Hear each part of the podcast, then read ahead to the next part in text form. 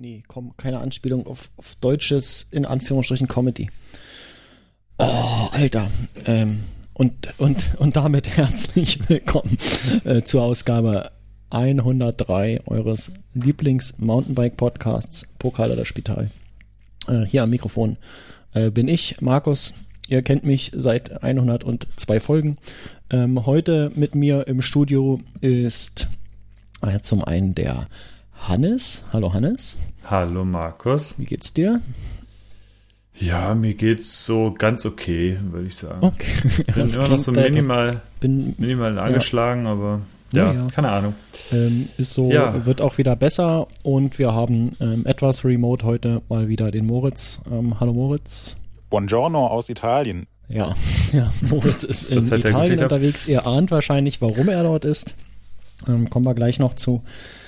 Ja, wir, warte mal, wir haben noch was vergessen, ne? Ich mache doch immer dieses, ähm, diese Melodie hier am Anfang. Ne? ja, würde ich mal sagen. Spiele ich die mal ein. So, äh, der, das war hier der Mario Bart des Podcasts, okay. bitte. Musik. Redakteure, unerfahrene Tester. Und jetzt sprechen sie auch noch. Der MTB News Podcast mit Markus, Hannes und Moritz. So, Kennst du, kennst du? Oh, ja, ich, ich krieg echt, ich werde wütend, ey. Ja, so, wie ist es? Wir haben uns mal wieder zusammengefunden nach zwei Wochen. Wie es uns geht, haben wir schon geklärt. Lass uns einfach direkt rein. Heute wird es eine, eine kürzere Episode. Ähm, ihr habt es ja schon mitgerichtet, Moritz ist nicht da. Der wird in 14 Tagen wieder da sein. Und das wird dann wahrscheinlich die äh, mega super duper Weltmeisterschaft und World Cup äh, Downhill überkrass Episode. Könnt ihr euch schon mal drauf freuen. Ähm, ihr habt ja auch schon mitgekriegt, was ähm, jetzt in Frankreich los war. Und äh, ich denke mal, Moritz hat eine. Nee, äh, ich weiß, dass er eine Menge zu erzählen hat und da könnt ihr euch drauf freuen. Deswegen machen wir heute ganz kurz, gehen mal durch unsere Kapitel durch, wie wir sie immer haben. Fang einfach mal an mit äh, den Bieren der Sendung. Hannes, was äh, gibst du dir denn heute? Ja, ich muss gestehen, ich habe tatsächlich die letzten Tage, ähm, ich habe das wieder sehr hochgefahren, dass ich in der Woche oder unter der Woche keinen Alkohol trinke. Und deswegen äh, tue ich mich gerade aktuell schwer, irgendwie viele Biere zu kaufen, weil ich tatsächlich, wenn ich Bier trinke, eher so das Bier wegtrinke, was ich halt noch so hab, weil ich keine Lust habe, irgendwie so viel Bier rumzustehen zu haben. Und äh, das ist immer so, wenn ich irgendwo hinfahre, keine Ahnung, nach Hamburg oder sonst wo, dann bringe ich meistens irgendwie so einen Kasten lokales Bier mit und das oh, dauert das halt. ja, nee, ich hatte tatsächlich Ratsherrenpilz einfach mitgenommen letztes Mal. Aber es dauert halt Ewigkeiten, bis ich das getrunken habe, weil, wie gesagt, ich trinke dann nur am Wochenende mal so ein, zwei Flaschen und deswegen äh, bin ich jetzt gerade dran, tatsächlich so auf diese ganzen Vorräte der letzten Wochen und Monate einfach zu trinken, dass ich A, wieder ein bisschen Platz habe und B, auch mal so ein paar kleinere Flaschen mir einfach kaufe, äh, die dann einzeln quasi getrunken werden können und nicht immer irgendwelche Kästen darum stehen habe. Da muss ich aber deswegen wird schlecht irgendwann. Ja, ja also ich muss, so äh, ich muss schon äh, gucken, das stimmt. Ja. Ähm, aber ja, was ich, ähm, ah, das kann ich auf jeden Fall noch erwähnen, denn ich habe auch letztens äh, unser Jubiläumsbier getrunken, natürlich. Ich war ja in der Folge nicht da, in der du es getrunken hattest. Mhm. Und ähm, das hatte ich letztens getrunken. Ich trinke jetzt gerade ein ähm, Planters Punch, wieder alkoholfrei aus der gleichen Serie wie letztes Mal. Äh, aus dieser Beckers bester äh, alkoholfrei äh, Geschichte. Eigentlich nur Saft. Und so, ich äh, ja, dann, sagen, Mensch, kenne ich gar nicht die, aber das ist genau, das ist dieses Saftzeug, was du letztens schon. Ja, aber ist wirklich gut, kann ich empfehlen. Ich dachte, Mensch, was ist das für eine Brauerei, habe ich noch nie gehört. Geil. Äh, und dann habe ich tatsächlich ein Experiment gewagt äh, und ich habe das erste Mal in meinem Leben alkoholfreien Rotwein getrunken. Und ja, wie das war, das erzähle ich am Ende der Sendung. Ähm, kann ich mir schon vorstellen. Ähm, ja, ich habe heute tatsächlich auch, äh, vielleicht nochmal ganz kurz als Einordnung, es ist Donnerstag äh, früh um halb elf. Ähm, wir sind nicht in Bayern, deswegen habe ich heute ein alkoholfreies Bier. Ähm, was ich schon kenne, äh, was ich mir heute aber hier hingestellt habe, weil ich äh, so viel kann ich schon vorweg sagen, äh, für ein alkoholfreies Bier ziemlich gut finde. Und zwar ein Störtebecker at, nee, Atlantic Ale alkoholfrei. Das hat äh, nicht so diesen Malzbiergeschmack, den man sonst hat bei alkoholfreien Bieren, mhm. sondern man schmeckt auch so ein bisschen Hopfen. Der ist vielleicht nicht ganz so, so fein, wie man das sonst kennt. Also der, der ballert ganz schön rein. Ähm, ist ein relativ wuchtiger äh, Geschmack, aber ähm, es schmeckt halt tatsächlich irgendwie so ein bisschen. Er hat so eine gewisse Bittere, wie man das eigentlich von einem Bier erwarten würde und was alle anderen alkoholfreien Biere irgendwie nicht hinbekommen. Deswegen hm. äh, habe ich jetzt eigentlich schon alles gesagt, was ich nachher dazu sagen wollte, aber äh, ihr wisst Bescheid, äh, Störtebecker Atlantic Ale. Ähm, es klingelt bei dir oder war das bei mir? Nee. Nee, das ist tatsächlich, das kann ich vielleicht sogar. Jetzt kommt das Paket, was ich gleich auch mit reinpacken könnte in meinen Schaut, was ich gekauft habe. Ja, dann mach das. Holst schnell ich, oder musst du zur Tür oder ist jemand da? Nee, das, äh, das, äh, es ist jemand da. Und äh, ich werde mich jetzt nicht kümmern. Ich hoffe, es ist jemand da. Okay. Genau. Ähm, Pass mal auf, dann würde ich sagen, gehen wir sofort los. Äh, lass uns ganz kurz über das letzte Wochenende sprechen. Genau, das was ich auch sagen. in äh, Frankreich passiert ist und äh, was am kommenden Wochenende in Italien passieren wird. Fangen wir einfach mal mit der Mountainbike-Weltmeisterschaft an. Es gab Downhill, es gab Cross Country mit Short Track und mit Soße und Scharf. Wir äh, haben schon angekündigt, dass es in der nächsten Episode ähm, sehr viel Informationen nochmal dazu gibt, sehr viele Eindrücke, vor allen Dingen Anekdoten. Wir können aber vielleicht mal ganz kurz durch die, äh, durch die Ergebnisse durchgehen, durch das Wochenende. Was war besonders? Hast du dir, hast du ein besonderes Erlebnis äh, remote gehabt äh, zu dieser Weltmeisterschaft, Hannes? Ja, ich denke, wenn, wenn man was, wenn man sagen kann zu dieser WM, dann ist es tatsächlich äh, das, was überhaupt in Frankreich abgegangen ist. Das ähm, habe ich tatsächlich, ich habe live nicht so viel verfolgt an dem Tag, weil ich die meiste Zeit tatsächlich weg war. Äh, ich habe es mir nachträglich so ein bisschen angeschaut noch und vor allem habe ich viel über die sozialen Medien mitbekommen, was dann abgeht. Und das Eindrücklichste, was mir tatsächlich im Kopf geblieben war, ist, wie äh, Amaury Pierron auf dem äh, mit Alarmsirene ausgestatteten Gendarmeriewagen, wie er oben auf dem Dach lag und äh, hinter ihm stand äh, Loic Bruni, der frisch gebackene Weltmeister, und sie fuhren halt mit Sirene durch die Stadt.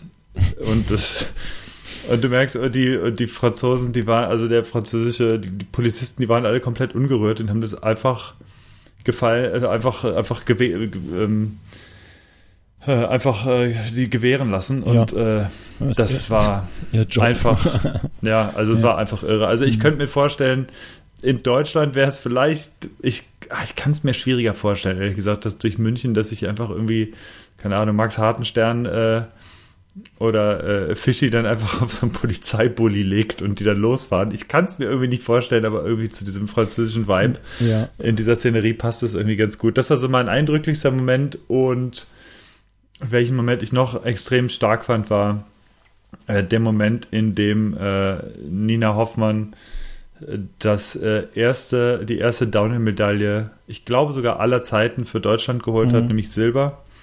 Und äh, das war für mich auch einfach, auch angesichts zu der letzten Rennen, die, der Knackpunkt, dass Nina wirklich, und das wusste, letztes Jahr waren es eher so Mutmachen, ja, ist jetzt gut gelaufen und so, aber sie ist einfach definitiv ganz vorne in der Weltspitze angekommen und äh, Absolut, ja.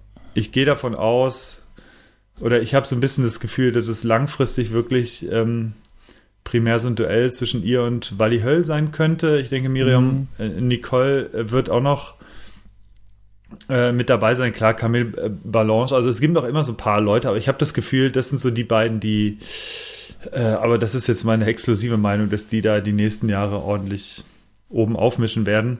Ja, ist, glaube ich, gar nicht ähm, so exklusiv die Meinung. Ähm, ich habe so auch, äh, kann es natürlich nicht belegen, aber so vom Gefühl her würde ich mich auch sagen. Also, ähm, es war auch mein, mein Highlight des gesamten Wochenends, äh, dass dass Nina da einfach so krass äh, abgeräumt hat. Ich meine, sie saß ja auf dem Hot Seat, sie hat äh, die Strecke irgendwie gerade im unteren Teil äh, wohl bombastisch gemeistert.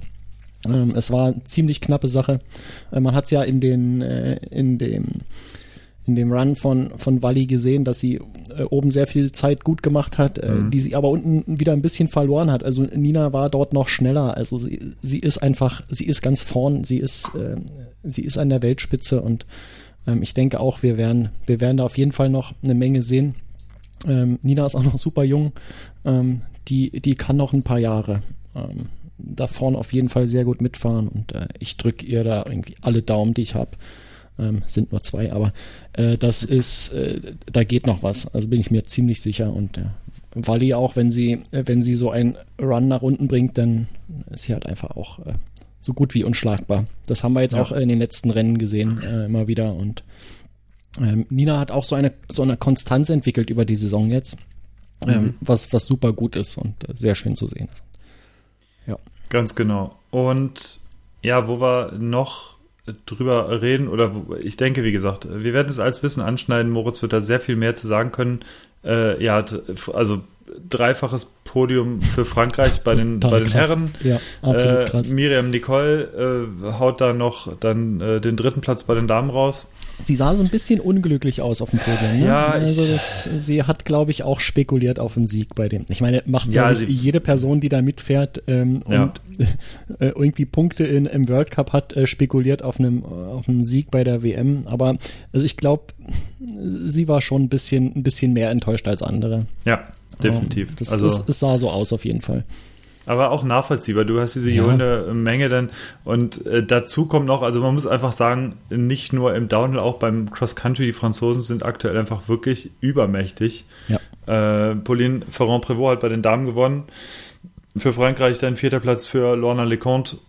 Also das ist ähm, ist wirklich krass. Äh, klar, Schweiz ist immer noch vorne. Man, man darf auf keinen Fall äh, den zehnten WM-Titel für ja. Nino Schurter äh, unterschlagen. Und da gab es auch einige Stimmen im Forum, äh, die gesagt hatten, nee, also ein Pitcock, da führt kein Weg vorbei. Also Schurter, der hat überhaupt keine Chance. Und tja, wenn man aber wie Tom Pitcock halt ähm, die ganze Zeit zwischen Tour de France und noch ein bisschen ähm, noch ein bisschen Mountainbiken und EM und hier und da switcht, dann hat man eben das Problem, dass man nicht alle Weltcup-Punkte einsammeln kann, mhm. dass du irgendwie weit vorne landest. Ich kenne die Regelung nicht ganz genau, aber es war jedenfalls so, dass er, glaube ich, von Platz 53 gestartet ist. Sehr weit hinten, ja. Ja, und ja, 53, musste sich ne? natürlich, genau, und er musste sich nach vorne arbeiten.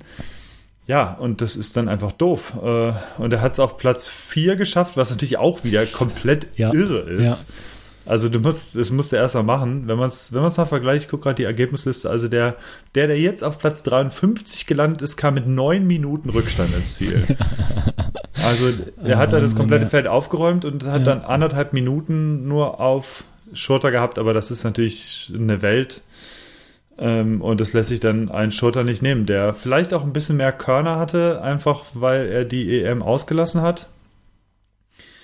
Und ähm, ja, das, das war jetzt so der Vorteil. Also Glückwunsch mhm. an Nino. Äh, ich finde es mega, Absolut, dass er jetzt da wirklich einen zehnten WM-Titel geholt hat. Also komplett ja. bekloppt. Und äh, ja, Pauline Ferrand-Prévot auf der Seite der, der Frauen. Frau Yolanda Neff und Haley Betten. Mhm. Auch ähm, ja, einfach krass, vor allem weil äh, Pauline auch mit einer Minute 35 gewonnen hat. ja, das, das war krass. Das kann halt auch. Mhm. Ja, ja ein Ding ist. Ja, ich, ich sage ja noch voraus, dass wir ähm, Herrn äh, Cockpit, äh, Pitcock, äh, demnächst irgendwann noch auf irgendeinem Whip-Off-Contest sehen werden. Weiß nicht, ob du dir die Fotostory angeschaut hast, aber ah, ja, äh, wie er da abgezogen hat das, mhm. und da so waagerecht in der Luft liegt, äh, sieht man doch eher selten in der Disziplin. Cross-Country-Bike. Ja, ja, total geil. Also, also Schurter ähm, macht das ja noch ganz gerne, dann, mhm, dass genau. er mal so ein bisschen stylt. Ja, Na, Schurter war ja, glaube ich, sowieso der, der angefangen hat mit äh, versenkbarer Sattelstütze und überhaupt auch mal äh, bergab irgendwie was zu zeigen. Und ich glaube, er war auch der Erste mit einem vollgefederten oder jedenfalls der, der es populär gemacht hat. Ja. Ähm, und äh, Fahrtechnik, ja, er hat das sehr früh erkannt, dass Fahrtechnik durchaus wichtig ist und nicht nur irgendwie berghochkeulen. Und, äh, Absolut, ja. ja und äh, Herr Cockpit, der hat das auch, glaube ich, äh, so perfektioniert, also quer durch alle Disziplinen. Ich meine, erinnern wir uns an die Tour de France, äh, diese krasse Abfahrt, ähm, als er da äh, bei 84 km/h die Trinkflasche kurz rausgenommen hat ähm, und einhändig einem anderen Typen irgendwie äh, überholt hat. Also das ist einfach, mhm. äh, das, das kann nicht jeder. Und ja. Ähm, ja, jetzt, jetzt wippt er hier irgendwo auf, auf dem Cross-Country-Kurs bei der Weltmeisterschaft. Total geil. Ja. Also bin gespannt. Äh, von ihm werden wir, glaube ich, auch noch eine ganze Menge hören. Ist ja auch noch so super Absolut. jung. Ja. ja. Was, was wir noch, was wir nicht unterschlagen dürfen, ist, ähm, sind die Junioren. Denn mhm. U23 äh, war ähm, nicht so, ähm, war jetzt aus deutscher Sicht nicht so unglaublich erfolgreich. Ähm, äh, ein siebter Platz für Lisa Daubermann, äh, aller Ehren wert, richtig gut, drei Minuten Rückstand, aber das ähm, reichte halt noch nicht für die Top 3. Aber was die U19-Fahrer anging, das war ein richtig krasses Ergebnis. Denn äh, Paul Scheel hat die Goldmedaille geholt bei den Junioren. Und äh, dann ging es direkt weiter mit ähm, Benjamin Krüger auf Platz 5 äh, und dahinter Emil Herzog auf Platz 6 und Lars, äh, Greta, äh, Lars Greta auf 8. Und äh, da merkst du einfach, okay, Deutschland hat einfach mal ähm, vier Fahrer in der Top 8 der Junioren und da bin ich wirklich gespannt, ob das rüberschwappt in die U23 und vielleicht ja. irgendwann in die Profis. Also im besten Fall haben wir da ein paar ordentliche Nachwuchsfahrer am Start. Das wäre es mal, wenn sich irgendwie eine Art von Nachwuchsförderung mal auszahlt. Und ja, wir werden es in einigen Jahren sehen, äh, ja. was, da, was da passiert. Also ich würde mich ja natürlich auch super freuen. Absolut. Und Antonia Vega bei den äh, Cross-Country-Juniorinnen auf Platz 4. Also wirklich um 30 Sekunden das Podium verpasst. Und ich finde, das sind ähm, für eine WM sind das wirklich erfreuliche Nachrichten alles. Also ich, ähm, das, ich glaube, ich bin mir wirklich nicht ganz sicher, aber ich glaube, so gut insgesamt stand Deutschland noch nicht da. Ja. Also gerade mit der Silbermedaille von Nina Hoffmann. Ja, und guck also mal, ich bin mal gespannt. Fischi war ja auch äh, in Top 20 und so. Also ja. das ist ja durchaus äh, auch ein, wirklich mal respektables Ergebnis für eine Weltmeisterschaft. Absolut. Ja, definitiv. Wer auch wieder so, da ist, äh, was auch schon in der Saison ein paar Mal zu sehen war, äh, ich weiß nicht, es triggert mich aber immer wieder, aber Aaron Gwynn, der ist halt auch wieder in einen einstelligen Platz gefahren. Also das, mhm. der ist in dieser Saison auch wieder äh, offensichtlich, äh, ja. ist er wieder da, finde ich gut. Also. Auf jeden Fall. Also fand ich noch bemerkenswert die Platzierung äh, von ihm mhm. auf jeden Fall. So, und bevor wir beiden, die so wenig Ahnung haben, die ganze Zeit so noch weiter labern, würde ich sagen, lassen wir den noch weitaus besser informierten Kollegen ran. Und zwar, äh, ja, Markus, du hast ein bisschen was vorbereitet auf deinem Soundboard und ich würde sagen, dann lass uns doch mal die Einschätzung von Moritz zur WM hören. So ist es. Ähm, ich spiele das einfach mal ab. Mhm. Noch kurz zwei, drei Sätze zur Weltmeisterschaft in Leger. Die können wir ja nicht ganz ausklammern, auch wenn wir da schon mal ankündigen können, dass wir in der nächsten Episode in 14 Tagen nochmal sehr, sehr ausführlich drauf eingehen werden. Ähm, ja, super krasses Rennen. Also sowas habe ich noch nie erlebt. Sowas werde ich mit Sicherheit auch nie wieder erleben. Es war der absolute Oberknaller, was in Frankreich los war. Wie viele Fans einfach am Streckenrand standen, als dann klar war, dass Loic Bruni gewinnt, da sind wirklich alle Dämme gebrochen. Die Polizei war zwar in großen Zahlen anwesend, aber konnte dann den Zielbereich auch nicht mehr so wirklich sichern. Da war einfach totale Ekstase, Party, Chaos ähm, bis in die Morgenstunden. Also unglaublich. War nicht uneingeschränkt cool, ähm, weil es auch so zu ein paar ja, potenziell kritischen Situationen gekommen ist, aber im Großen und Ganzen war es schon ein absoluter Festtag für den Downhill-Sport. Also jeder, der sich gefragt hat, wie es eigentlich gerade so dem Downhill-Sport geht, der sollte sich mal ein Replay von diesem Rennen anschauen, dann ist die Antwort klar. Ähm, ja, und drei Franzosen auf den ersten drei Plätzen. Wahnsinn, gab es bisher nur einmal, dass eine Nation alle drei Medaillen gewinnen konnte. Zwar bei der ersten Downhill-Weltmeisterschaft überhaupt. Und jetzt, ja, Loic Bruni gewinnt zum fünften Mal den WM-Titel. Keine Ahnung, wie der Typ das macht. Fragt sich wahrscheinlich unter anderem auch Amaury Pierron gerade, der eigentlich einen ziemlich starken Run hatte, aber Loic Bruni ist halt echt so der Mr. WM. Und bei den Frauen, ja, Wally Höll auch super starke Leistung, hat sich in ihrer jungen Karriere jetzt erstmals die Goldmedaille geholt und Nina Hoffmann auf Platz zwei auch ein mega cooles Ergebnis. Sie ist super, super gut gefahren. Äh, Gerade unten raus auf dem Motorway mit den ganzen Sprüngen hat sie nochmal richtig Zeit gut gemacht und hat die erste Medaille im Downhill ähm, für Deutschland gewonnen, was natürlich eine super tolle Sache ist. Ähm, so viel von mir aus Italien mit den ganzen World Cup und WM Updates. Ich hoffe, dass ihr einen schönen Podcast habt. Trinkt ein Bier für mich mit. Und wir hören uns dann in zwei Wochen wieder. Ciao, ciao. So, ähm, jetzt haben wir natürlich so ein bisschen die Chronologie durcheinander gebracht. Äh, ihr habt es gehört, das war jetzt der letzte Audioschnipsel. Es kommen noch zwei weitere von Moritz. Ich würde sagen, ja. er hat schon gesagt, er ist in Italien. Ähm, der nächste World Cup steht an. Moritz ist bereits dort, äh, bereitet alles vor für die Berichterstattung. Der Trackwalk ist schon online gegangen, äh, während wir hier aufnehmen. Wenn die Episode draußen ist, wird es sicherlich sogar noch mehr ähm, Artikel bei MTB News dazu geben. Definitiv. Vielleicht ist auch das VMAX-Video dann schon draußen. Und ähm, dann lass uns einfach nochmal ganz kurz Moritz hören, was er zum bevorstehenden World Cup zu sagen hat. Oder möchtest du, möchtest du gern noch äh, etwas vorab äh, dazu sagen? Ähm, na, er wird sicherlich gleich was zur Strecke sagen. Und ich muss sagen, Val di Sol ist eigentlich von allen Strecken meine absolute Lieblingsstrecke, weil die einfach so komplett out of control ist. Ist immer steinig, immer wurzelig, eher massiv krass einfach. Und wenn ich mir vorstelle, soweit ich das in Erinnerung habe, soll das Wetter nicht ganz so toll werden. Mhm. Äh, was für Val di Sole ja nochmal eine ganz andere Sache bedeutet. Und deswegen würde ich sagen, bin ich sehr gespannt auf die Strecke und auf das, was Moritz jetzt zum, äh, zur Strecke zu sagen hat. Na, gucken wir mal. Hm? Buongiorno aus Italien. Ich kann leider nicht bei eurer Podcast-Aufnahme dabei sein, aber melde mich aus der Ferne. Hier aus Valdisole. Wir haben heute den Trackwalk von der letzten World Cup-Strecke des Jahres hinter uns gebracht. Ähm, sind die Black Snake-Strecke runtergelaufen, gilt hier so als die ähm, wahrscheinlich härteste Strecke des Jahres. Und im Großen und Ganzen gab es eigentlich keinerlei Neuerungen. Also der Streckenverlauf ist unverändert, wie man ihn aus den letzten Jahren kennt, unter anderem von der Weltmeisterschaft aus dem letzten Jahr. Es wurden hier und da ein paar äh, Ausbesserungsarbeiten gemacht. Strecke ist insgesamt eigentlich in einem ganz guten Zustand, aber natürlich super, super rough. Ähm, ja, Änderungen kann man eigentlich an einer Hand abzählen. Also ähm, hier und da ist mal ein Pfosten umgesteckt, aber der Streckenverlauf und so weiter ist eigentlich identisch. Gab keine großen Überraschungen. Es waren auch schon einige Fahrer und Teams jetzt in den letzten Wochen hier zum Trainieren. Alle haben gesagt, oh, es ist echt ganz schön ruppig, ganz schön anstrengend, ähm, dadurch, dass die, die Löcher auch noch aus den Vorjahren da sind und die Erde zwischen den zahlreichen Steinen immer mehr weggefahren ist. Wurde jetzt in den letzten Tagen noch fleißig aufgefüllt, also da hat das Streckenbauteam ganze Arbeit geleistet, muss man sagen. Aber es ist jetzt für die nächsten Tage auch ganz schön viel Regen vorhergesagt. Eben hat es auch schon mal ordentlich geschüttet. Und da muss man jetzt einfach mal abwarten, wie sich die Strecke in den nächsten Tagen entwickelt.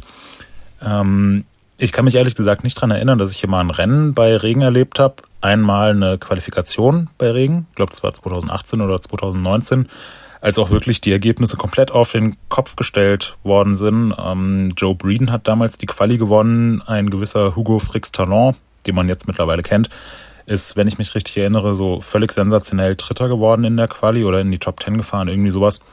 Ähm, ja, weil die, weil die Stars einfach damals im Regen fahren mussten und das ist so ein bisschen der Knackpunkt. Also, weil die Sohle im Regen ist praktisch unfahrbar. Ähm, weil es einfach extrem rutschig ist dazu, dass ähm, teilweise sehr, sehr steile Gefälle und eben die unzähligen Steine, Wurzeln, alles, was man bei Regen nicht unbedingt haben will. Deswegen muss man einfach mal abwarten, wie es denn jetzt am Samstag, wenn das Rennen stattfindet, hier aussieht. Tja, ja, das, das, das klingt, klingt äh, spannend. Stell dir vor, es, es regnet wirklich ähm, und äh, wir sehen wieder so ein chaotisches Rennen und wer weiß, was mit äh, Amaury Perron passiert. Ich meine, ihm fehlt, glaube ich, nur noch ein Punkt, aber ähm, mhm. ja, schauen wir mal. Wird spannend. Definitiv. Zu den Favoriten ähm, äh, hat Moritz auch noch was äh, geschickt. Ich würde es einfach direkt mal äh, abspielen hinten dran. Dann haben wir das. Mhm. Und äh, dann sind wir äh, und ihr komplett im Bilde. Was die Favoriten und Favoritinnen angeht, sind die Vorzeichen je nach Kategorie ziemlich klar für mich. Bei den Männern braucht Amaury Pierron noch genau einen Punkt in der Gesamtwertung, um sich da den Titel zu sichern. Ähm, das sollte er, wenn jetzt nicht was total Unvorhergesehenes passiert, auch schaffen. Also dazu muss er einfach im Finale an den Start gehen und fürs Finale ist er protected. Das heißt, wenn er jetzt nicht äh, sich im Training verletzen sollte, dann ist ihm da der Titel nicht mehr zu nehmen. Ähm, und Finn Eils ist der einzige Fahrer, der noch eine Chance hat, um, überhaupt Amaury Piron in der Gesamtwertung einzuholen. Finn Eils will auch hier wieder mitfahren. Der hatte in der letzten Trainingsabfahrt bei der WM in, Valdis, in äh, Leger einen relativ, heft, relativ heftigen Sturz, hat sich dann gemeinsam mit seinem Team entschieden, nicht an den Start zu gehen bei der Weltmeisterschaft.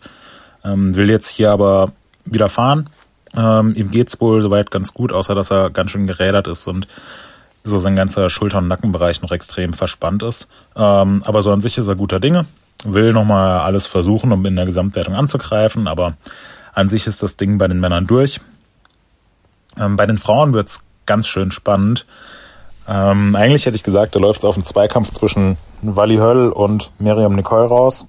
Camille Ballanche liegt zwar in der Gesamtwertung noch vorne, aber die hat sich ja bekanntlich vor, äh, wie lange ist es jetzt her, dreieinhalb Wochen ungefähr, in Monster das Schlüsselbein einmal glatt durchgebrochen.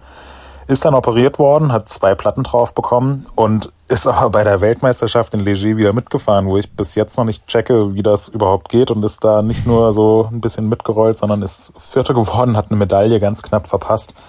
Ähm, und man hat ja eigentlich beim Fahren nicht angemerkt, dass sie eine frische, schwere Verletzung hat. Ähm, wenn ich richtig informiert bin, müsste Camille Ballanche Vierte werden, sofern Wally Höll gewinnt, um eben noch die Führung in der Gesamtwertung zu verteidigen. Ich denke, das ist definitiv im Bereich des Möglichen.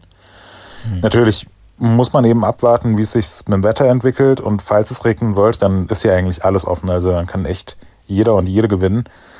Ähm, Junioren ist die Gesamtwertung schon durch. Jackson Goldstone hat aber die WM so ein bisschen ja, verkackt, ähm, musste da Jordan Williams den Vortritt lassen. Und ich glaube, Jackson Goldstone will nochmal in seinem letzten Juniorenrennen seiner Karriere richtig angreifen und zeigen, dass er derzeit der schnellste Nachwuchsfahrer der Welt ist.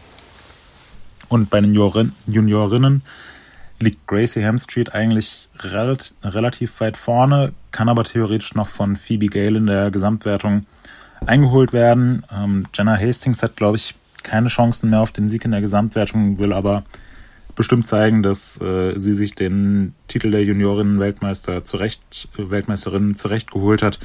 Ähm, ist einfach cool zu sehen, dass es so viele Juniorinnen, Fahrerinnen, Jun Juniorinnen gibt, die einfach um den Sieg mitfahren können.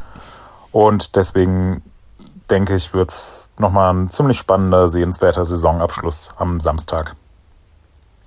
Das denke ich auch. Bin gespannt. Ja, Moritz, vielen Definitiv. Dank nach Italien. Äh, ganz, äh, Dankeschön ganz, ganz cool die, äh, ganz cool, dass du das gemacht hast, diese tolle Zusammenfassung. Ähm, ich denke mal, damit ist eigentlich alles auch gesagt, was man jetzt vorab sagen kann. Äh, keiner hat so viel Einblick äh, wie du. Ähm, zumindest von uns nicht, aber ja, wahrscheinlich, wahrscheinlich auch auf der ganzen Welt nicht. Äh, deswegen, wir drücken die Daumen, dass ihr da gut durchkommt an dem Wochenende, schön produzieren könnt und freuen uns äh, ganz doll auf in 14 Tagen, wenn es nämlich äh, die ganzen Informationen aus erster Hand gibt. Absolut. Und was ich noch kurz sagen wollte, was ich, äh, was mir aufgefallen ist, was die Gesamtwertung angeht, also Männer und Frauen, da müssen wir nicht drüber reden. Äh, das eine ist spannend, das andere ist fast gelaufen, aber was die Juniorinnen und Junioren angeht, da muss ich sagen, dass ich die letzten Jahre, naja, man hat es halt verfolgt. Ich habe auch häufig genug die Ergebnisse gebaut und kenne die ganzen Namen und habe auch irgendwie gesehen, wer halt irgendwie oben steht. Aber was ich besonders in diesem Jahr finde, ist, dass mit Gracie Hemstreet und Jackson Goldstone zwei Personen ganz oben stehen, die man vorher, also natürlich sind es auch Rennen gefahren, aber die man vorher ganz viel aus krassen Videos kannte von Nachwuchsfahrern. Also Jackson Goldstone, eh klar, Kindergartenvideos kennt jeder. Und aber wie der auch die Jahre, was er die Jahre danach gemacht hat, der ist immer, immer besser geworden. Also äh, Freeride-mäßig komplett. Und Gracie Hemstreet, von ihr gibt es auch, verlinken wir gerne in den Show Notes, ein paar Videos aus dem, äh, aus der, von der North Shore, beziehungsweise äh, aus dem Coast Gravity Park eher in Kanada, wo sie einfach jeden Sprung dermaßen pulverisiert. Also die ist einfach so eine krasse Fahrerin und ähm, die steht es ganz oben. Ähm, beide kommen aus Kanada, was in letzter Zeit oder die letzten Jahre auch nicht mehr seit, äh, seit dem tragischen Tod von Stevie Smith äh, so häufig war. Da geht es jetzt, gibt es jetzt mit Finn Iles, Gracie Hemstreet und ähm, Jackson Goldstone drei, drei Fahrer in den Top 1 bis 3, sag ich mal, weltweit, die halt krass oben stehen. Und ähm, da bin ich echt mal gespannt, wie, wie das läuft die nächsten Jahre, was, was mit äh, Kanada geht, weil ich meine, Kanada ist einfach eine absolute Mountainbike-Nation. Und äh, ich finde es cool zu sehen, dass, dass die kanadischen Fahrerinnen und Fahrer jetzt so weit oben stehen. Und wie gesagt, zwei so eher, also schon gerade im Juniorenbereich, echt ganz schön bekannte Gesichter einfach mittlerweile sind. Und da bin ich gespannt, was äh, Jackson Goldstone nächstes Jahr bei den, bei den Elite-Fahrern macht. Mhm. Und äh, ja, also das, das Gracie Hemstreet Video, das musst du dir auch nochmal angucken. Ja. Später, Markus, das ist der Knaller. Also die ist, die geht dermaßen ab. Okay. Ähm, ist auf jeden Fall auch in den Show Notes verlinkt. Für alle, die das jetzt mal schnell nachgucken wollen, äh, geht da einfach in die Show Notes. Könnt euch das Video anschauen. Und kommt dann wieder zurück zu uns. Genau. Und so ist es. Ähm, okay.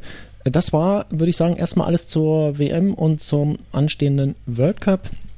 Ähm, du hast ja noch ein Thema mitgebracht, direkt äh, frisch aus der aus der von der Website. Du hast einen Test gemacht, einen, einen Bike-Test, der relativ ungewöhnlich ist, mhm. ähm, weil wir solche Tests nicht so oft machen.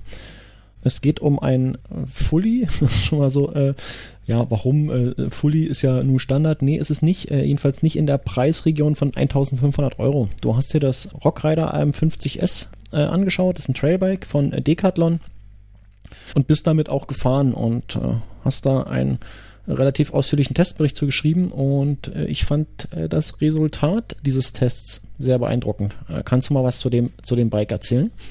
Ja, wir waren auf dem Pressecamp von Decathlon eingeladen, war auch das, ich glaube sogar das erste seiner Art und für mich so ein bisschen auch die, der Hinweis darauf, dass Decathlon im Radbereich die nächsten Jahre ganz schön Gas geben wird. Die hatten ja bisher schon immer sehr viele Räder, aber wer zum Beispiel mal ähm, vor fünf, sechs Jahren im Decathlon war in der Fahrradabteilung und wer jetzt im Decathlon war in der Fahrradabteilung, der wird merken, dass es eine ganz andere Liga ist mittlerweile. Also jetzt stehen, oder wir waren letztens irgendwann mal da, da stehen jetzt halt mittlerweile eher so 100 Fahrräder oder 50 und früher standen halt 20 da. Also das ist, ähm, man merkt, dass diese Schiene halt für Decathlon immer größer wird und deswegen gab es jetzt auch mal ein Pressecamp und da waren wir natürlich dabei.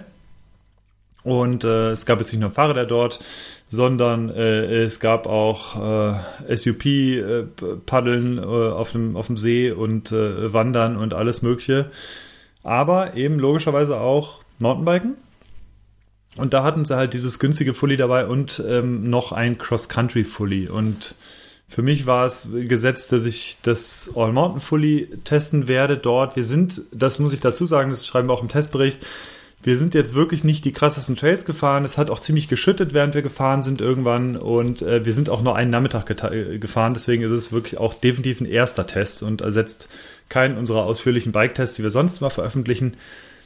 Aber dennoch kann man natürlich so ein paar erste Einschätzungen geben zu so einem Rad. Und ich fand es wirklich erstmal spannend, weil du denkst, okay, du sitzt auf einem 1500 Euro Rad okay, 1500 Euro, so viel kostet die Federgabel von manch einem oder die Schaltung oder äh, zwei Bremsen. Und deswegen fand ich es ganz schön krass, dass du auf diesem Rad sitzt und denkst, okay, es funktioniert echt okay und das hat vor allem die wichtigsten Sachen dabei, die man halt braucht. Es gab eine RockShox-Gabel, du hast SRAM-Level-Bremsen, du hast eine 12-fach SRAM-Schaltung, äh, du hast eine Vario-Stütze, die gut funktioniert. Also da fragst du dich halt echt, okay, ähm, das ist für diesen Preis ganz schön ordentlich, was dort geboten wird. Und ähm, ich der Lenkwinkel, der ist, wenn, wenn sie, also es steht ja AM im Namen drin, sprich, das Ganze geht so in die All-Mountain-Richtung, in die Trail-Richtung. Äh, man hat 150 mm Federweg vorne, 140 hinten, sprich, es ist schon so vom Federwegsbereich eher, äh, dass es krachen lassen könnte. Und dafür muss man sagen, ist die Geometrie ähm, ich sag mal, zumindest nicht progressiv. Es ist alles super fahrbar. Es ist jetzt nicht so progressiv wie manche aktuellen neuen Rädern, die mit 65 Grad Lenkwinkel oder so mhm. dahin gehen und teilweise super lange Reach-Werte haben. Sprich, das Rad ist relativ kompakt ähm, und der Lenkwinkel ist äh, eher ein bisschen konservativer als, als manch andere Räder, aber dazu muss man sagen, es ist alles easy fahrbar. Und wenn man sich jetzt den, den oder die Konsumentin anschaut, die, ähm, die sich solche Räder kaufen, oder die äh, solche Räder kauf, kaufen würde, dann ähm, muss man dem Rad doch attestieren, dass es eine ziemlich interessante Zielgruppe einfach hat, weil das, du kannst das Rad für alle Trails nutzen, die, ich sag mal, jetzt eben nicht so Waldisole sind äh, oder halt massive Rockgardens haben oder sonstige Geschichten, mhm. sondern wenn du halt ganz, ganz normale Trails fährst und du kannst mit dem Rad auch schnell fahren, ähm, dann hast du damit überhaupt keine Probleme. Also wie gesagt, für Rockgardens ist es nichts und für große, äh, riesige Sprünge oder was weiß ich oder lange super schnelle Fahrten mit, mit vielen schnellen Schlägen. Es ist nichts, da merkt man auch, dass der Dämpfer beispielsweise nicht mithalten kann mit, mit den Topmodellen von, von RockShox oder Fox. Es ist äh, ein Manitou-Dämpfer drin, äh, ein relativ günstiger. Und ja, die äh, RockShox-Gabel ist jetzt auch nicht zu vergleichen mit einer Pike. Also wir haben es wir haben es hier zu tun mit einer äh, Recon Solo Air, sprich du hast schon eine Luftfeder drin, aber du hast halt einen relativ geringen Bereich, Verstellbereich der Zugstufe. Mhm. Und ähm, merkt man schon, es ist nicht, es ist einfach federungstechnisch nicht ganz auf dem Level. Wäre auch komisch, wenn es anders wäre. Denn wie gesagt, äh, das alles, was ich aufgezählt habe, ist halt immer noch in diesen 1500 Euro drin. Ja, und wenn man sich überlegt, äh, du hast halt eine UVP von der, von der aktuellen RockShox Pike oder was weiß ich, glaube, sind bei 900 Euro oder sowas. Mhm. Ähm, dann, dann, dann kommst du da einfach nicht hin. Und äh, ja. von daher muss man sagen, für diesen Preisbereich ähm, bist du da wirklich auf einem Level, wo du sagst, es ist krass, was du für diesen Preis alles geboten bekommst. Ja, ich würde ja. da mal ein ganz äh, boldes, ähm, eine ganz bolde Behauptung äh, aufstellen und würde sagen, dass äh, das Bike für, äh, sagen wir mal, 80 Prozent der Leute, die die Mountainbike so zur Erholung in der Freizeit machen, vollkommen ausreichend ist und alles, was die 80 Prozent der Leute fahren, mit so einem Bike problemlos gemacht werden kann. Ähm, vielleicht sind sogar mehr als 80 Prozent. Ähm, klar, du hast schon die, die Limits aufgezählt, die so ein Fahrrad hat. Ähm, es ist jetzt halt kein Parkbike oder so. Ich glaube, das ist aber auch gar nicht, äh, oder das bewerben sie auch gar nicht, oder das, das, äh, äh mhm das, das äh, geben sie dir gar nicht mit, dass du, dass du mit diesem Bike alles machen kannst ähm, oder, oder Dinge machen kannst, die du vielleicht mit äh, etwas hochwertigen Fahrrad, Fahrrädern machen kannst. Aber trotzdem denke ich, dass für die, für die allermeisten, die einfach so ihre Touren fahren, äh, dieses Bike auch ausreichen würde. Hast du mal äh, zufällig ein, ein Gewicht äh, zur Hand? Wie schwer ist denn das? Ist wahrscheinlich jetzt nicht das leichteste Bike, oder? Du bist in XL. Ich habe keine Waage dabei gehabt, mhm. muss ich äh, zu meinem Leidwesen gestehen, aber das wiegt laut Hersteller 15,0 mhm. in XL. Ja. Ja, ist jetzt natürlich und kein das, Leichtgewicht in der, in der Federwechsel. Nee, aber das ne? ist völlig in Ordnung. Mhm. Wenn du dir aktuelle XL-Räder im Trail-Bereich anguckst, die wiegen meistens nicht viel weniger mittlerweile. Okay. Also mhm. äh, da bist du gerade so bei XL, findest du wenig, wenige Trailräder, die unter 14 Kilo liegen. Mhm. Also von daher ist man damit, es ist schon völlig okay und ich sag mal so, also ich, ich stimme dir da auf jeden Fall zu. Ich glaube, das reicht tatsächlich für viele Leute. Ähm, und es gibt halt ein paar Sachen, die du dann einfach verändern kannst, die halt aber relativ simpel sind. Mhm. Sprich, also mir persönlich haben die Reifen nicht wirklich zugesagt, besonders im Nassen nicht. Hutchinson Toros sind drauf. Und äh, ich bin, das hatte ich glaube ich sicherlich hier schon mal gesagt, auch kein Fan von einem SX-Schalthebel, der ist mir so ein bisschen, äh, ja, wie soll ich sagen, so, ich finde ein bisschen schwammig im Vergleich zu so einem GX. Also, und da, da hatten wir es, glaube ich, schon mal drüber. sind 29 Euro und ein Satz Reifen kostet sich auch nochmal, sagen wir mal, vielleicht 120 Euro. Ähm, ja, genau. Also, oben drauf und du bist immer noch äh, äh bei nicht mal 1700 Euro für ein komplettes Fahrrad. Ja, genau. Also, ich sag mal so, dieser, die, die Preisspanne zwischen einem SX und GX-Hebel, die ist super gering. Ja. Und äh, dafür ist der GX-Hebel einfach noch so ein bisschen besser. Man muss auf ähm, ein bisschen Integration verzichten, weil man eben auch nur die günstigen Levelbremsen drauf hat. Sprich, man hat halt zwei Schellen am Rad statt Matchmaker. Aber das sind halt, da sind wir jetzt halt schon auf so einem hohen ja, Jammerniveau. Das wollte ich gerade sagen, das ist ähm, im Endeffekt egal. Das also. ist dem Einsteiger in der Regel egal und der Rest ist echt okay. Also Sattel, ja, war auch nicht so ganz mein Fall, aber das sind halt alles so Sachen, die sind mit zwei Schrauben dann mhm. gelöst und alles andere, was am Rad montiert ist, das kannst du erstmal so fahren. Mhm. Und ja, bei Kontaktpunkten am Rad, also sei es zum Boden über die Reifen oder zum, zum Körper über Griffe und Sattel und ja, Pedalen sind eh nicht dabei. Ähm, das ist aber sowieso, da musst du ja immer davon ausgehen, dass du das ändern musst, wenn du ein Fahrrad kaufst. Ja, also das, das würde ich jetzt nicht mal irgendwie als, äh, als, als außergewöhnliche Sache irgendwie darstellen, ja, dass jetzt irgendwie nee. der Sattel nicht passt. Also ist, ich habe weiß nicht, so viele Sättel getauscht schon in meinem Leben, das, das gehört einfach dazu. Ne? Also. Absolut, genau. ja. Muss man, muss man einfach auch vorher wissen. Und ich denke mal, auch genau. hier gibt es dann wieder 80 Prozent der Leute, die sich dann einfach an diesen Sattel gewöhnen. Ne? Die fahren ihn, wissen vielleicht gar nicht so, äh, was so geht, was es für, für Alternativen gibt und dann, dann setzen sich halt drauf, fahren ihre 25 Kilometer äh, Feierabendrunde und dann ist gut und dann funktioniert das. Und, ja. Ne?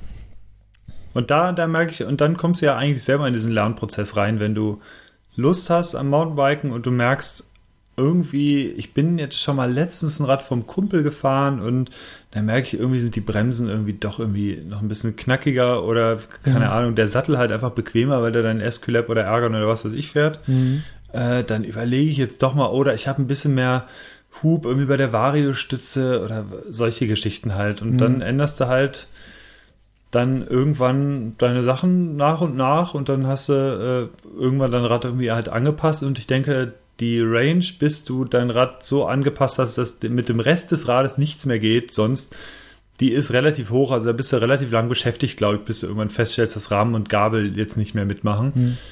Und äh, ja, deswegen würde ich wirklich sagen, und für den Preis, ja, da bist du gefühlt auch knapp noch so in diesem, in dem Ding, äh, das, das traust du dich auch als Einsteiger, der vielleicht jetzt bei irgendeinem, bei, bei irgendeinem Urlaub irgendwie Blut geleckt hat äh, mhm. und gesagt hat, boah, ich hätte irgendwie Lust jetzt mal Mountainbiken und ja, nee, Hardtail, äh, nee, Fully, ah, es gibt ein Fully für das Geld. Also ich glaube schon, dass man, dass man das dann ausgibt. Ja. 1500 Euro. Es ist eine, es ist eine Stange Geld, logischerweise. Es ist ähm, immer noch einfach, also wenn man jetzt einfach mal aus, aus einer, aus nicht unserer Perspektive mhm. geht, ist es einfach wahnsinnig viel Geld natürlich, erstmal 1500 Euro für ein Fahrrad auszugeben. Absolut, ja. Aber das, was du halt dafür kriegst, du kriegst ein vollgefedertes Fahrrad, mit dem du wirklich viel machen kannst, auf richtig vielen Trails. Dafür ist es halt, ist die Preisleistung schon echt ziemlich enorm. Und genau. gerade wenn man sich jetzt überlegt, äh, was die Leute ausgeben für viele E-Bikes oder City-E-Bikes oder so, mhm.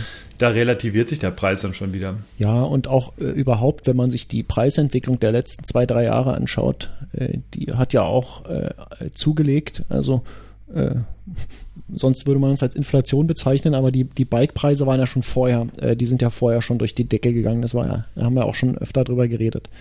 Ähm, ja. Und daher ist es umso erstaunlicher, dass das Decathlon hier irgendwie hingeht und, und echt ein Fully für, für 1,5 irgendwie äh, in die Läden bringt. Ähm, das, das kann man schon mal beeindruckend finden, glaube ich. Ähm, es wird tatsächlich, ähm, es wird noch, wird noch zwei kleine ausprobiert von zwei Zubehörteilen von Decathlon geben. Äh, das wird aber in den nächsten Wochen irgendwann dann kommen. Mhm. Speaking, genau. speaking of nächste Wochen, ähm, mhm. es, äh, ich habe, ich habe ein Vögelchen äh, zwitschern hören, dass es noch mehr Tests demnächst geben wird von, ähm, sagen wir mal, preiswerteren Fahrrädern. Mhm. Ähm, und ich habe das Vögelchen auch zwitschern hören, dass du da nicht ganz unbeteiligt bist. Ja, das ist korrekt. Bring doch mal ein bisschen Licht ins Dunkel, Hannes. Ja, deine zwitschernden Vögel, die lagen da ganz richtig. Wir werden demnächst einen kleinen Hardtail-Vergleichstest in die Wege bringen, beziehungsweise ist er schon in die Wege gebracht worden. Ich bin gerade schon fleißig am Niederschreiben der Testberichte. Es wird noch eine Testsession geben demnächst. Und da werden wir Hardtails mit Trail-Fokus bis 1500 Euro testen. Sprich, wir sind jetzt wieder auf dieser 1500 Euro Schiene. Allerdings mit Hardtails, sprich, du kannst noch ein bisschen mehr fürs Geld erwarten, was die Ausstattung angeht. Und äh, da kannst du mir glauben, dass man mit 1500 Euro schon richtig krasse Ausstattung hinkriegt mhm. in, in diesem Bereich. Und äh, ja, das hat sich ein bisschen verzögert alles, denn das betrifft nicht nur die Endkunden, sondern das trifft uns auch als Redaktion und als Testredaktion. Es sind super wenige Räder vom Start weg lieferbar, wenn wir jetzt irgendwie Räder anfragen. Also wir haben insgesamt, glaube ich, sieben oder acht Hersteller angefragt, ähm, was sie uns liefern können. Und im Endeffekt sind es jetzt vier Räder geworden. Und wir werden aber, wenn alles klappt, äh, im kommenden Frühjahr einen Nachfolgetest mhm. machen mit weiteren Modellen. Im jetzigen Test werden Räder dabei sein von Rose, Cannondale, Giant und äh, Radon. Mhm. Und die sind alle für sich, also auf dem Papier, beziehungsweise wenn du so siehst, denkst du, okay, es ist relativ, es ist eine relativ ähnliche Ausstattung. Es gibt über eine Vario-Stütze, das war auch bei uns im, äh, ja, im Prinzip in der Anfrage drin. Es muss eine Vario-Stütze dabei sein, es muss eine Trail, Trail-Geometrie mehr oder weniger sein. Und ähm, aber es, äh, man merkt doch schon, dass die Hersteller das äh, durchaus unterschiedlich interpretieren. Und das ist gar nicht wertend gemeint, sondern es ist einfach nur eine Feststellung, dass, äh, dass die Räder tatsächlich weitaus unterschiedlicher sind, als man es auf den ersten Moment äh, glauben würde, auch was die Ausstattung angeht, äh, was die Lenkwinkel angeht, ähm, was so den Einsatzbereich angeht, tatsächlich auch, obwohl alle so mehr oder weniger sagen, hey, Trail. Aber das ist schon sehr spannend. Wir sind sie letztens gefahren ähm, in einer größeren Testsession schon. Ja, und das, äh, das kann man vielleicht jetzt zu diesen Trail Hardtails oder zu den, zu den Hardtails mit äh, Trail Fokus sagen. Das klingt doch, äh, klingt super interessant, bin ich, bin ich sehr gespannt drauf. Ja, ähm, wird, hast du ungefähr einen Zeithorizont, wann wir da mit einer Veröffentlichung rechnen können? Also, äh, wenn wir uns ranhalten, dann wird es im September noch was. Mhm. Äh, aber aller, aller spätestens im Oktober, okay. Anfang Oktober. Also, also in dem Bereich. Halt dich ran. Genau. Äh, ist jetzt hier äh, Auftrag. Okay. Ja, es ist schon eine Weile, es ist schon eine Menge geschrieben, ja, muss man sagen. Also ja. wir sind jetzt so bei der Halbzeit, was die Tests mhm. angeht, ungefähr. Ja, ist ja auch immer eine Menge Und, Arbeit, da ähm, macht man sich ja meistens keine Vorstellung davon. Ähm. Ja, das hatten wir ja schon mal, vielleicht kann man dazu auch noch ein paar Worte verlieren. Also grundsätzlich ähm, ist, ja, Radtesten ist so die eine Sache und wenn man jetzt mal so ein Rad kurz antestet, wie das Rock Rider von Decathlon, mhm. dann ähm, macht man dort Fotos. Fotos heißt in dem Fall auch, dass ich mir dort ähm, äh, jemanden von Decathlon äh, geschnappt habe, der mir dann beim Assistieren hilft, der auch Fotos von mir kurz macht, so noch kurz in den Wald, um ein, zwei Actionfotos dann einfach zu haben und dann schreibst du das so runter. Aber wenn du, gerade wenn du mehrere Räder hast, dann ähm, musst du, wenn du die vor allem back-to-back -back testen willst, sprich, du willst mit allen vier Rädern an einem Tag auch mal gefahren sein mhm. und willst die gleiche Abfahrt mit dem unterschiedlichen Rad direkt nacheinander machen, dann brauchst du einen Spot, wo du das machen kannst. Dann brauchst du im besten Fall ein großes Auto, in dem du vier Räder und zwei bis drei bis vier Tester irgendwie reinladen kannst äh, brauchst das ganze Werkstattzeug, die Räder müssen alle perfekt aufgebaut sein und dann äh, du brauchst deine Pedale, du musst zwischendurch immer wieder irgendwie alles wechseln, austauschen, hochfahren oder dich Gabel, hochfahren lassen. Die Gabel muss ja den Luftdruck ändern, je nach Fahrergewicht und sowas. Ne? Das genau, Gabel, ja, Reifen, Luftdruck, hm, äh, Cockpit einstellen, Sattel einstellen. Hm. Und ähm, dann hast du aber immer noch keine Bilder gemacht. Ja. Und äh, sprich, du hast deine ganzen Testeindrücke. Die Testeindrücke, die sammeln wir dann direkt nach der Fahrt eigentlich jeweils und äh, schreiben direkt auf, weil die hast du eine halbe Stunde später schon wieder das vergessen, weg, ne? beziehungsweise ne? kannst du mhm. anders einordnen.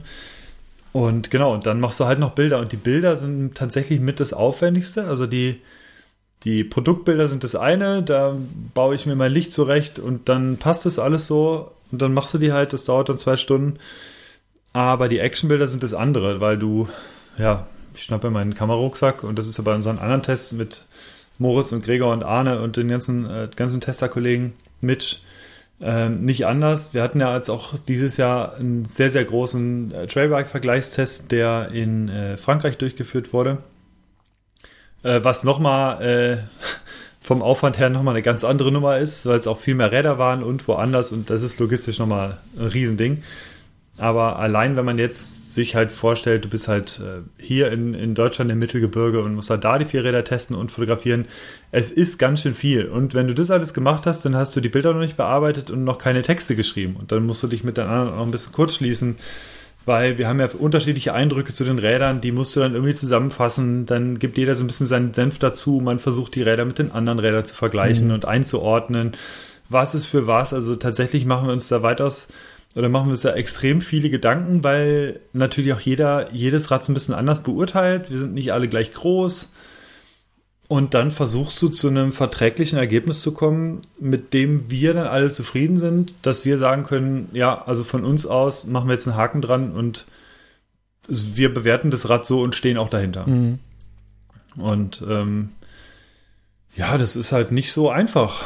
Ja. Oftmals. Vor ja, allem, wenn du nachher halt sagst, ja, wir müssen jetzt gucken jetzt irgendwie, äh, wir verteilen ja auch öfter mal so ein paar äh, Testsiegel und da müssen wir halt auch ganz genau drauf schauen, weil wir natürlich auch wissen, irgendwie, ähm, das wird natürlich auch bemerkt und wird auch viel diskutiert dann, äh, warum welche Räder welches Testsiegel bekommen mhm. und so. Und da müssen wir natürlich auch für uns sicher sein ähm, und alle einig sein, dass dieses und jenes Rad halt irgendwie äh, keine Ahnung, diesen Badge bekommt ja. oder halt auch nicht. Ja. Ja, weil es ist am Ende ist es ja eine, Ja. eine subjektive Entscheidung zum großen Teil Ja. und man muss die aber trotzdem äh, nachvollziehbar begründen können. Ähm, Ganz genau. Ja, Ja. das ist schon auch Aber eine es gibt Herausforderung dann- auf jeden Fall. Es gibt halt schon jetzt, äh, schon nach unserer ersten Session gibt es schon ganz gute Anhaltspunkte, muss man sagen, ähm, Mhm. Was für wen ist. Und was ich auch noch dazu sagen will, weil uns auch hin und wieder mal der Vorwurf gemacht wurde, ja, okay, guck mal, jeder kriegt sein, jeder, jedes Rad kriegt irgendwie das Badge, und dann ist- sind alle zufrieden und alle happy. Und das, wir müssen mittlerweile sagen, es gibt kaum noch wirklich schlechte Räder. Das haben wir auch öfter schon mal im Podcast Ja, erzählt ja, ähm, sondern es gibt tatsächlich einfach Abstufungen und es gibt für die eine Person ein Rad und ähm, das muss aber nicht heißen, dass das Rad insgesamt für den anderen schlecht ist, sondern es ist einfach nicht für den Fahrstil gedacht. ja. Sprich, äh, der eine ist halt lieber auf einem Rad unterwegs, mit dem er halt irgendwie ein bisschen aktiver rumspielen kann, was ein bisschen kürzer ist, und der andere hätte halt lieber irgendwie eine Ballerbude, mit dem man halt wirklich möglichst schnell halt auch durch Wurzelfelder einfach irgendwie kacheln kann, was möglichst sicher und satt liegt und in der Spur.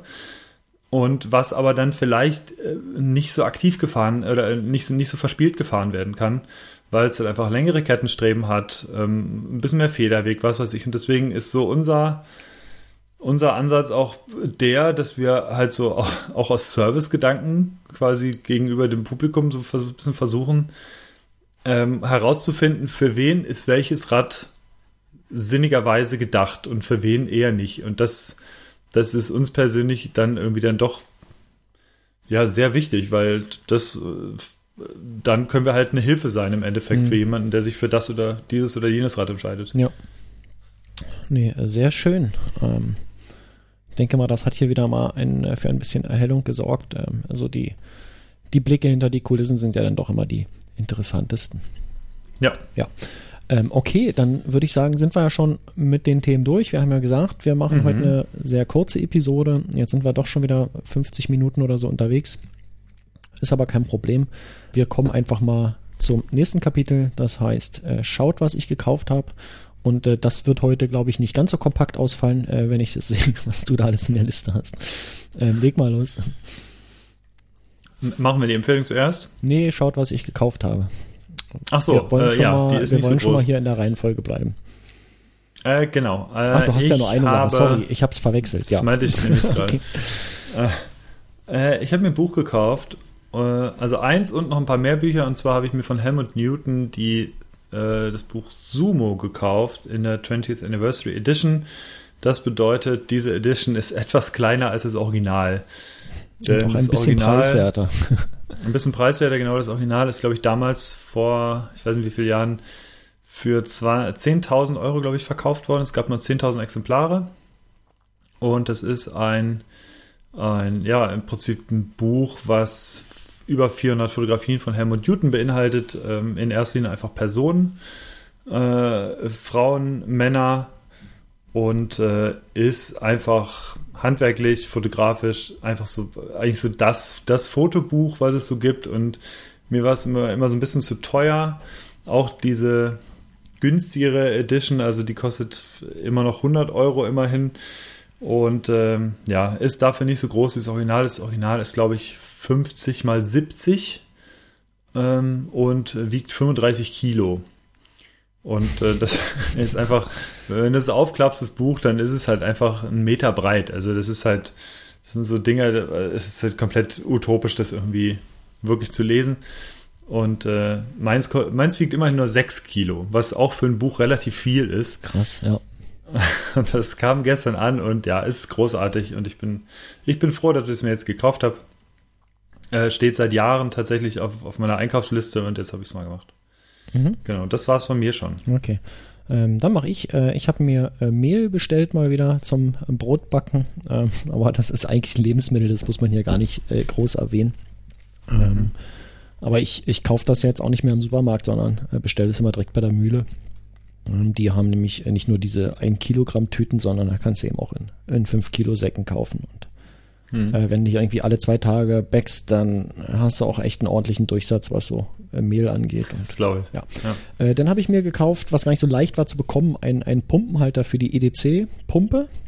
Ähm, über die hatten wir, glaube ich, weiß nicht, hatten wir schon mal drüber geredet. Ähm, das ist die Äh, ja, eine Mountainbike-Pumpe von EDC, ähm, die hat auch äh, Platz Nee, drin für dieses Tool.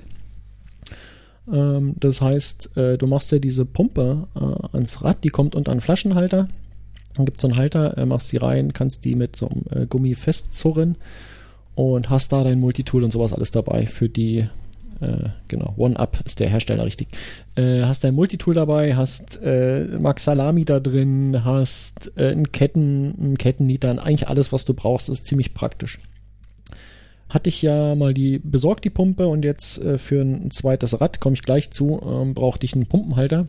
Einen zweiten, weil ich mir nicht noch so eine Pumpe kaufen wollte. So billig sind die nämlich auch nicht. Und das ist gar nicht so leicht, das zu bekommen. Man kann das bei OneUp direkt bestellen. Äh, die shippen aber aus äh, den Niederlanden und wollen 18 Euro dafür haben, für das, äh, nur für die Versandkosten. Und äh, wenn du auf der Suche bist hier in Deutschland, äh, ja, gibt es tatsächlich nur einen Vertrieb äh, online. Und äh, da habe ich dann bestellt. Äh, zusammen mit ein paar anderen Sachen. Und jetzt habe ich äh, jetzt habe ich zwei davon und das ist total cool. Kann immer wechseln. Ähm, habe aber gestern zum Beispiel festgestellt, dass ich vergessen habe, wieder zurück zu wechseln und bin dann ohne Pumpe gefahren. Ja. Ähm, und dann habe ich mir, äh, vielleicht ganz interessant hier in diesem Kontext, ich habe mir ein neues Fahrrad gekauft. Ähm, jetzt ist die Frage, willst du erst wissen die Motivation, äh, also warum ich mir äh, ein Fahrrad gekauft habe, warum ich mir dieses Fahrrad gekauft habe, oder willst du erst wissen, welches Fahrrad das ist? Beides. Nee, was ist aber, was willst du zuerst wissen? Welches Fahrrad es ist. Okay, ähm, ich habe mir ein Hardtail gekauft, ähm, und zwar ein Radon Hardtail, ein Cross-Country Hardtail. Oh. Ja. Ähm, so ähnlich, also fast so in der Preisrange äh, wie die Bikes, die du vorhin beschrieben hast. Ähm, konnte mich kaum zurückhalten, ähm, auch bei dem Rock Rider, zu sagen, ich habe aber auch, ich habe aber auch. Ähm, ja, ich habe mir ein äh, Radon Bikes äh, Jealous heißt das, äh, in Aluminium gekauft. In der zweit, in der zweitteuersten, in Anführungsstrichen, Version kostet 1650 Euro.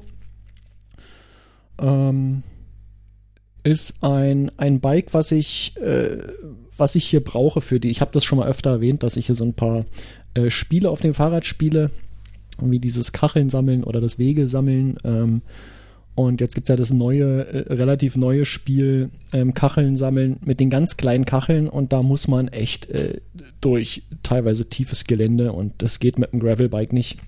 Mein, mein vorheriges Mountainbike hatte ich ja zerlegt, äh, habe ich äh, fürs Kind äh, ein Fahrrad draus aufgebaut und ich hatte kein Mountainbike mehr und ähm, ja, wollte jetzt aber auch nicht. Jetzt kommen wir zu dem Teil, die Motivation, warum ich mir dieses Fahrrad gekauft habe. Ähm, wollte eben ein, ein preiswertes Bike haben, also keine Race-Maschine oder so.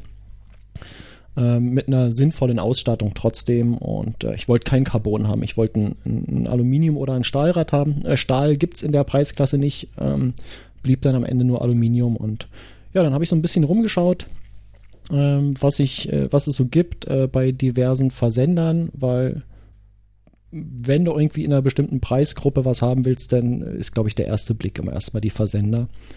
Und Mhm. da bin dann tatsächlich da bei, Radon fündig geworden. Und das ist, ich muss sagen, äh, das ist ein, für den Preis, also hatte ich schon gesagt, 1650 Euro, äh, kriegst du auch eine ganze Menge. Hm. Da Ja, ist eine definitiv. komplette GX dran, also äh, inklusive Kassette und sowas, also das, was Geld kostet. Ähm, da ist eine, eine Reba RL drin, die ist auch, äh, ja, äh, gut funktionierende Gabel. War soweit alles auch für Tubeless vorbereitet, also es war, Felgenband war drin und die Reifen konnten, das habe ich dann auch direkt gemacht, also es war dann auch tatsächlich so diese äh, Sache von literally fünf Minuten, also kurz äh, Ventile tauschen, Dichtflüssigkeit rein, fertig. Ähm, hatte dann noch Mhm. gesehen, dass sie ähm, die Schläuche, die drin waren, waren sogar Leitschläuche, also die teuren. Fand ich auch, fand ich ganz nett. Also so relativ durchdachtes Fahrrad. Das Einzige, was mich so ein bisschen dran stört, jetzt kommen wir wieder dahin, was wir eben schon hatten, ist der Sattel. Ähm, der ist natürlich schon gewichen. Ähm, einem, einem richtigen Sattel, also ein, einem für mich äh, besser passenden Sattel, sagen wir mal so. Ähm, der, der hat mich nicht überzeugt, aber das, das ist auch nicht, ist nicht weiter schlimm. Hatten wir ja schon das Thema. Ähm, ist wahrscheinlich sowieso das Ding, was die meisten Leute gleich tauschen. Ja. Ja, ansonsten äh, top. Also hat Schwalbereifen drauf, äh, die Racing Ray, also was für den Einsatzbereich auch eigentlich perfekt ist. Ähm, kann nicht, kann nicht meckern. Also bin, bin total zufrieden bisher. Hab das jetzt seit drei Wochen oder so. Ähm, hat schon ordentlich Kilometer weg. Ähm, ist jetzt sicherlich kein Cool. Leichtgewicht äh, und keine Rennmaschine, hatte ich schon gesagt, aber ähm, für das, was ich machen will, perfekt, wirklich. Und das war, ich glaube, innerhalb von von drei Tagen oder so hier. Also es ging total schnell. Ja. Ähm, genau. Cool. Äh, kauft man sich halt auch Gut. hin und wieder mal ein Bike. Und zwar mit äh, Vernunftkauf, ne? da hätte man ja sicherlich auch das dreifache Geld dafür ausgeben können, wollte ich aber, wollte ich nicht Ja. dafür. Ähm, deswegen. So, ich müsste in drei, vier Minuten los. Na denn, ganz schnell, Äh, ich will gar äh, nicht, gar nicht. Ganz, ganz schnell eilen. deine, deine Empfehlungen, bevor ich hier weiter monologisiere. Äh, ja, aber ich bin sehr gespannt auf das Rad. Also äh, erzähl gerne in der nächsten Folge äh, nochmal so ein bisschen so, wie es, wie es sich fährt und ähm, was gut war, was schlecht war Mhm. nach vier, fünf Wochen dann. Ja. Würde mich interessieren. Ähm, ich habe drei ganz kurze Sachen und zwar habe ich äh, auf der Taz einen ganz coolen Artikel ähm, über die Fahrradstadt Utrecht gelesen und der heißt Der Siegeszug des Fahrrads in Utrecht. Und äh, man muss ein bisschen weinen, wenn man das liest äh, und in Deutschland wohnt. Ja.